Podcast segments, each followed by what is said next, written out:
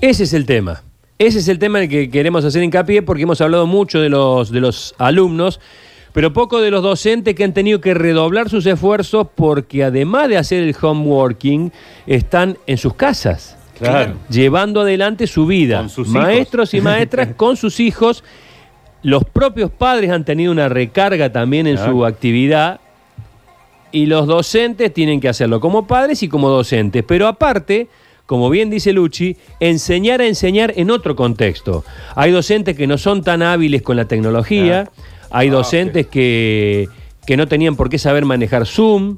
No tenían por qué saber, porque no les hacía falta No, claro. convertir Lo un documento a PDF, etcétera, etcétera. Y bueno, hoy se encuentran con esa situación. Estamos en línea con Luciana Penovi, encargada del área tecnológica educativa del Centro Educativo Nuevo Siglo, que se dedica justamente a formar a los que forman en estas actividades que hasta hace un mes, dos meses atrás, eran impensadas para un docente. Luciana, gracias por atendernos. Buen día. Hola, buen día, ¿cómo están? ¿Todo Bueno, bien? bien, muy bien. Eh, ¿Cuál es el, eh, el- el área específica en la que te desenvuelves? Bueno, eh, el Centro Educativo Nuevo Siglo, eh, desde hace varios años, in- ha incorporado le- la tecnología en diferentes puntos. Hace más de 10 años, todas las aulas tienen los proyectores y las pantallas.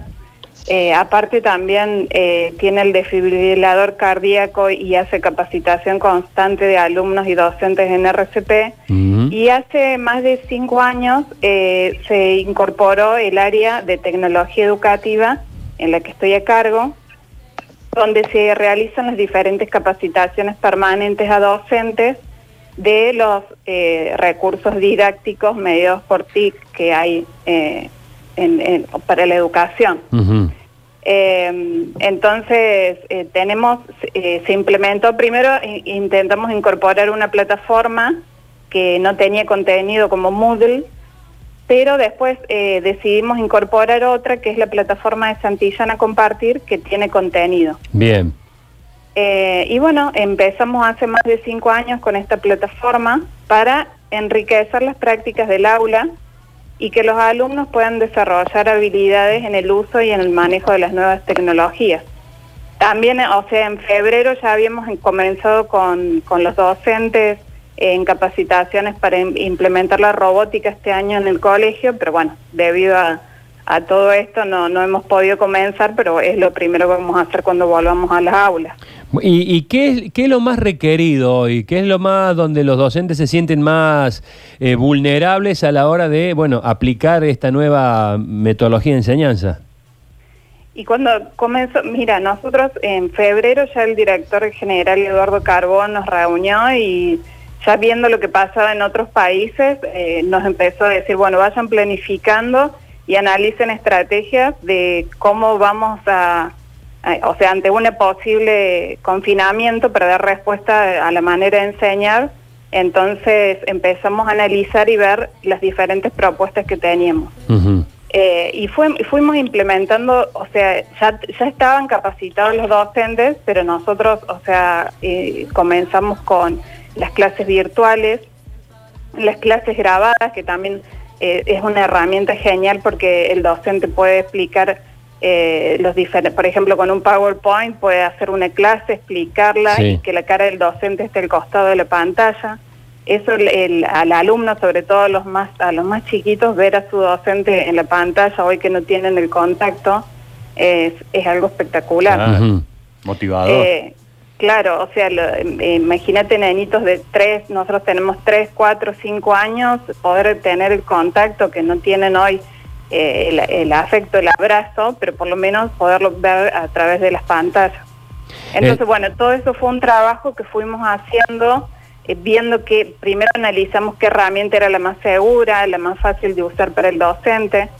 Y gracias a, a que también tenemos esta, esta plataforma, con lo que te digo, con estas herramientas, que es innumerable la cantidad de herramientas que tiene, eh, también nos ha sido, sabemos que nosotros somos privilegiados en, en tener esto y que no es la, la realidad de todo, de todas las escuelas. Por eso también eh, hemos sido consultados por algunas eh, para poder ver cómo ellos em, comenzaban con esta implementación y, pero bueno, nosotros sobre todo eh, siempre nos basamos en, en, promover los valores humanos, estando atentos a las necesidades de la familia, porque también tenemos que valorar eso, qué necesidad tiene cada uno, cuál es la realidad de cada uno. Eh, em, sí, eh, el, el, espectro docente, eh, los más, los mayores, digamos, tienen mayores dificultades que los más jóvenes, o no hay un corte de edad ahí para determinar. Mm, la verdad que, o sea, tengo variedad, o sea, tengo docentes grandes que la verdad que es impresionante y admirable cómo le ponen voluntad y, y le ponen, o sea, horas y horas de sábados, domingos, de para capacitarse. Nosotros hemos implementado eh, capacitaciones online que bueno les, doy a los docentes y, eh, convocamos en determinado horario y las grabo aparte para los que no se puedan conectar, lo pueden ver después.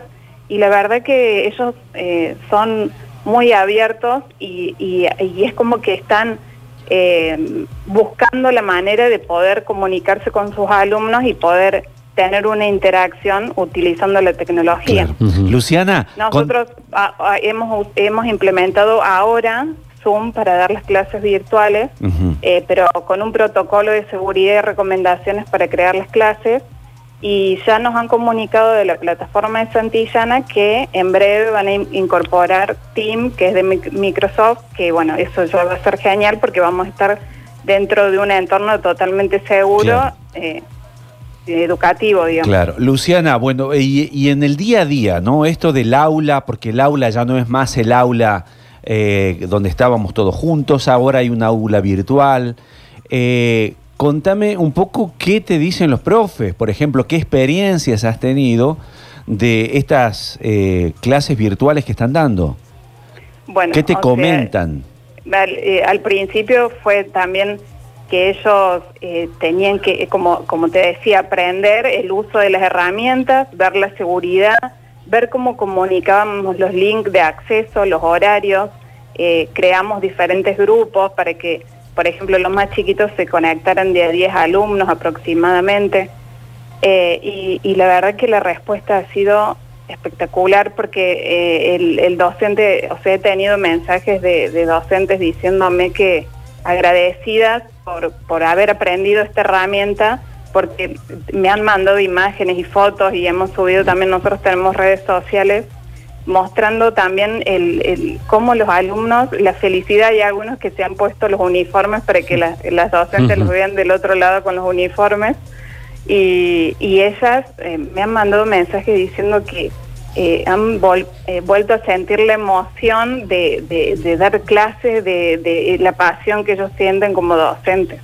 Eh, Luciana, ¿a los padres le han podido llegar también de alguna forma? Digo, porque se necesita en la casa de cada uno de estos chicos que haya alguien también que por ahí dé un poco una mano con el tema tecnológico.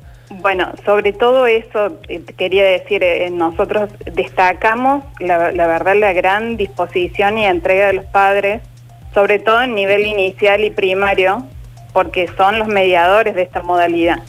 Son los que se sientan con ellos para ver qué es lo que tienen que hacer, o también están ahí atrás de la, de la cámara cuando se dan las clases virtuales, eh, para contener que se queden sentaditos, ¿entendés? Es como que eh, es, es, digamos, todo una cuestión diferente a lo que era el, el, docente con, en el aula con sus alumnos.